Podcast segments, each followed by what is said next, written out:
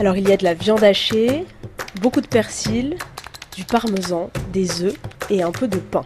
Et c'est les polpette, comme dit ma grand-mère. C'est des boulettes de viande qui se mangent dans de la sauce tomate avec des pâtes. Margot, toi, t'es journaliste au service police-justice de France Info. Et ce plat, alors, les polpette, ça t'évoque quoi? Bah, c'est vraiment le plat de, de mon enfance que nous faisait ma grand-mère quand on allait chez elle. Elle faisait frire ses, ses petites boulettes de viande. Elle en faisait toujours des, des toutes petites qu'elle nous donnait comme ça à la sortie de la poêle et on se battait avec euh, ma petite sœur, euh, mon cousin pour avoir euh, les mini boulettes. Alors c'est euh, à Nice, donc euh, elle est euh, comme toute ma famille maternelle d'origine sicilienne, mais ils vivent depuis plusieurs années à Nice. Donc c'était dans dans sa cuisine à Nice, à côté du, du balcon, et on mangeait.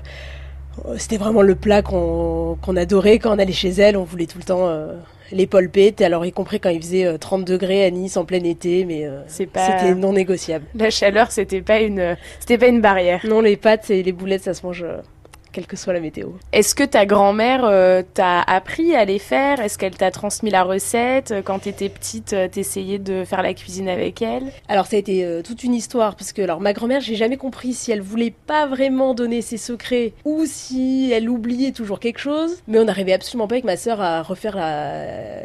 ses boulettes euh, moelleuses, euh, juteuses. euh, C'était toujours tout sec ou ça n'allait pas, ce n'est pas le même goût. Et alors un jour, ma petite sœur m'a appelé en, en criant presque au téléphone en disant Margot, ça y est, j'ai compris le truc. Eureka Voilà, elle avait espionné ma grand-mère euh, pendant un séjour à Nice. Alors on avait compris qu'il fallait une certaine quantité de pain mouillé qui rende en fait la boulette un peu moelleuse. Et surtout qu'il fallait finir la cuisson dans la sauce tomate qui est le secret qui les rend voilà pas trop cuites, pas trop sèches. Maintenant je sais les faire. J'ai la bonne recette mais euh, jamais vraiment réussi à retrouver euh, le goût originel ces boulettes un peu juteuses, euh, la sauce tomate un peu plus acide sucrée, euh, ces pâtes parfaitement cuites là, c'est c'est un, un mélange, ça se mange tout en même temps. Et non, c'est vraiment un goût moi que je, je l'ai vraiment euh, dans la mémoire, c'est hyper ancré quoi.